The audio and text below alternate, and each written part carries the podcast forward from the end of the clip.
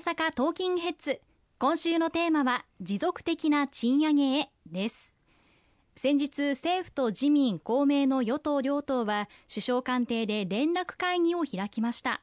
この連絡会議は定期的に行われているものなんでしょうか？そうですね。あの政府与党連絡会議と言いますけれどもほぼ月に1回あの開催をされています。あの政府の関係閣僚そして与党の幹部が参加をさせていただいてその時その時のさまざまな課題について互いに確認をする。また問題提起をする。さらには今後どのように進めていくのかということを具体的に協議をする。そしてそこで得られた確認事項を政府に対して各役所に指示を総理からしていただくという大変重要な会議になっています。私もかつてあの参議院の国会対策委員長を務めさせていただいておりましたけれどもその時まあ約2年間ですが毎月のようにこの会議に出させていただいて総理とそして公明党からの山口代表とのやり取りまた関係閣僚からの取り組みについての報告等を踏まえて、まあ、私は国会対策委員長として国会での取り組み状況などをあの報告させていただくと、まあ、そういった場でございました。非常に重要な会議であるということでその中で確認されたことは我々公明党の中でも議員の中で共有をさせていただいておりますしそしてその内容についても全国の地方議員さんにもまた党員支持者の方々にも共有をさせていただいているという状況にございます。政府、自民、公明の主要な人物が一堂に会する会議ですので、まあ、ここで確認されたこと、非常に大きな意味を持つものだというふうにも考えられます。その中で賃金引き上げの流れが続くように中小企業支援を強力に進めていくことが確認されたということなんですね。そうですね。あの今月8月1日に行われたこの政府与党連絡会議、まあ、首相官邸で行われるんですけれどもこの席上でも公明党の山口代表から中小企業が継続的に賃上げできるそういった環境整備を強力に進めていくべきだということを強調していただきました。岸田首相からは現在最低賃金について政府の審議会が全国国平均で時給1002円に引き上げる目安を取りまとめたことも触れていただきまして構造的な賃上げを実現して持続的な成長につなげていくということを岸田総理から強調していただいたところでございます、まあ、このような物価高騰が続く中また持続的な賃上げを後押しをしていくということが極めて重要だということを政府与党全体でまあ共有できたということは非常に大きいと思いますし特に中でも賃上げを行いたいと思ってもなかなかそう簡単にはいかない。中小企業の方々が賃上げを行えるそういった環境整備。例えば下請け取引の適正化を行って円滑な価格転嫁を促していくこと、あるいは賃上げを行っていただいた企業に対して助成金をしっかりとつけてインセンティブを与えていくこと、あるいは賃上げを行っていただいた企業に税制上の優遇措置をさらに図っていく、賃上げ税制のさらなる拡充、こういったことを今後具体的に進めてまいりたいまいりたいと、そのように思っております。なるほど。大きな動きになっているということでそもそも物価上昇といえばロシアのウクライナ侵攻に端を発しまして現在もエネルギー価格の高騰が続いています。このエネルギー価格の高騰が、えー、物価上昇を招いているとも言えますよね。そうですね。それも一つの大きな要因だと思います、まあ、おかげさまで最近ようやく国際的なエネルギーの市場は落ち着きを取り戻してはおりますけれども国内でのガソリン代などをはじめとする燃料価格これは引き続き高止まりをしております。またそれらに影響を受けた電気料金ガス料金これらも非常に高騰しているという中で我々政府与党を挙げてこの間この電気料金ガス料金あるいはガソリン代などの燃料価格の支援強力に進めてまいりました、まあ、これまでもこの番組で何度かご報告をさせていただいてまいりましたけれども電気料金につきましては現在月額標準的なご家庭で2800円プラス420円合わせて3600 120円の引き下げをあの行わせていただいております。またガス料金につきましても標準的なご家庭で月額900円軽減するという支援策を今も継続をさせていただいております。これはもう標準的なご家庭ですのでより多く電気やガスを使用されるご家庭はさらに大きな減額措置がなされているという状況であることをご理解をいただければと思います。またガソリン代につきましても引き続き今激変緩和措置ということで支援策を行わせていただいておりますがこれが6月以降若干その支援策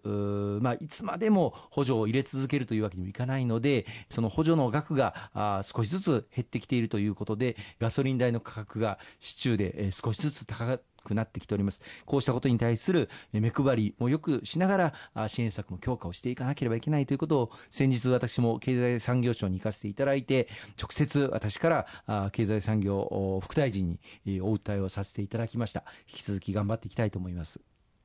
かりました。そうですね。番組でもお伝えしてきましたがエネルギー価格の高騰への対策としてさまざまな補助金などをしてきましたけれどもでもその中でやはり賃金の引き上げこれが今重要になっているということなんですね。そうですね。あの政府のやっている今申し上げたような電気料金あるいはガス料金あるいはガソリン代などの燃料価格高騰への支援、まあ、これを補助として各電気事業者あるいはガス事業者あるいは燃料の生成を行っている事業者に補助を入れているわけですけれどもいつまでもいつまでもその政府からの補助金でこれを下げ続けるというわけにはいきません、まあ、巨額の財政出動になっておりますのでこれは最終的には国民の負担に税金としてなってしまうということも考えてもいつまでもそういうわけにはいかない。そうするとやはり大事なのは物価の高騰あるいはこういった燃料価格の高騰の状況を上回るような賃金上昇の流れを全ての国民の皆様が享受できるそういった状況を作っていくということが喫緊の課題だと思います。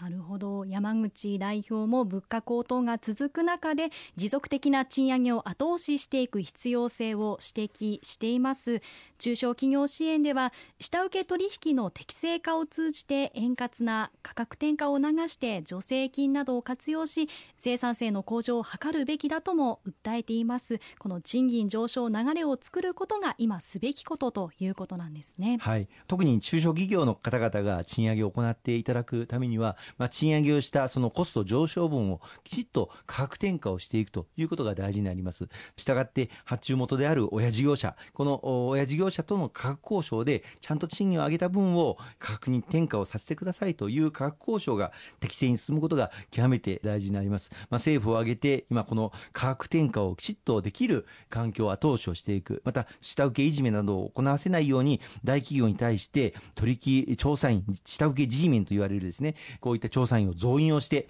対策を強化をしているという状況でございますさらには中小企業が収益をきちっと高めれるようなそういった研究開発あるいは生産性を向上させていくためのデジタル化こうした支援も国を挙げて後押しをしていくことで中小企業が賃金上昇行いやすい環境整備というものをさらに取り組んでいきたいと思いますね。なるほど取引の適正化そして生産性の向上などが大事なんですね。この賃金上昇のための具体的な策なんですけれどもどのようなことが考えられるんでしょうか、はい、あのこれまでも申してまいりましたけれども一つはあの賃上げ促進税制というものがございます。今年からはこの賃上げ促進税制中小企業であれば最大、えー、法人税から40%控除することができると。つまり賃金を上げていただいた分の40%を法人税から控除するという大幅に拡充された賃上げ促進税制がスタートしております。これをさらに拡充できないか。また40%控除をしきれない企業さんもいらっしゃいます。今年は赤字なので法人税を払わなくてよかった。そういった赤字の中小企業もございます。そういった時に例えば今年引けなかった分を来年の法人税から控除をするというようなこともできないかと。いったことを議論させていただいておりますね。またさらにはさまざまなあの中小企業庁などの補助金助成金がございます。業務改善助成金ものづくり補助金、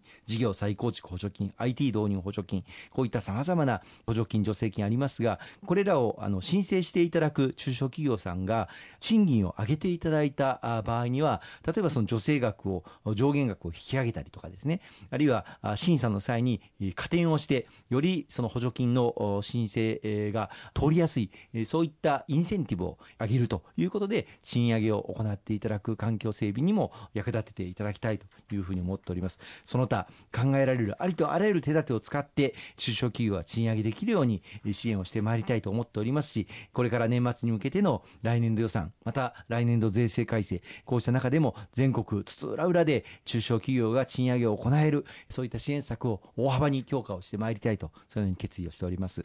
そうなんですね。様々な対策、補助金、助成金がありますから、ぜひ知っていただいて積極的に活用していただきたいなというふうに思いますね。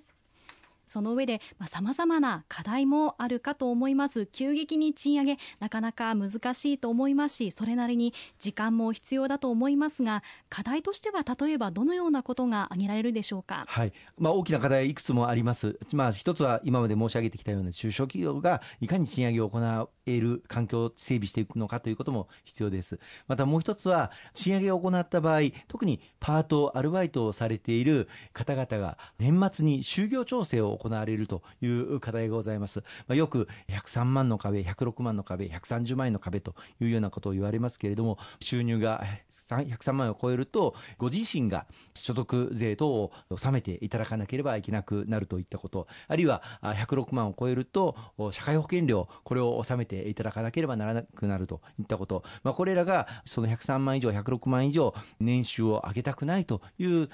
ことに働いてしまって、それ以上に年収が増えないように働く時間を短くしようとされる。賃上げをせっかく行っても、103万、106万、130万を超えないようにするために、結局就業時間を減らしてしまって年収を増やさなくなってしまう。そうすると、ただでさえ人手不足のさまざまな業界ございますが、例えばあの大手のスーパー、あるいは清掃などで働いていらっしゃる方々、こうしたただでさえ人手不足のところが、より一層人手不足になってしまうといった課題もありまして、この壁をどう突破をしていくのかということが非常に大きな、あ今、課題になっております。これをこの年末までに、えー、ぜひとも突破できる支援策、例えば106万で就業調整をされている方々が、就業調整をしなくてもいいように支援をしていただいた企業さんには、国から補助金を差し上げて、その壁を気にしなくていい働き方ができる環境を作っていける、こういったことができないかといったようなことを今、議論させていただいています。わかりました。ありがとうございます。後半も引き続きお伝えしていきます。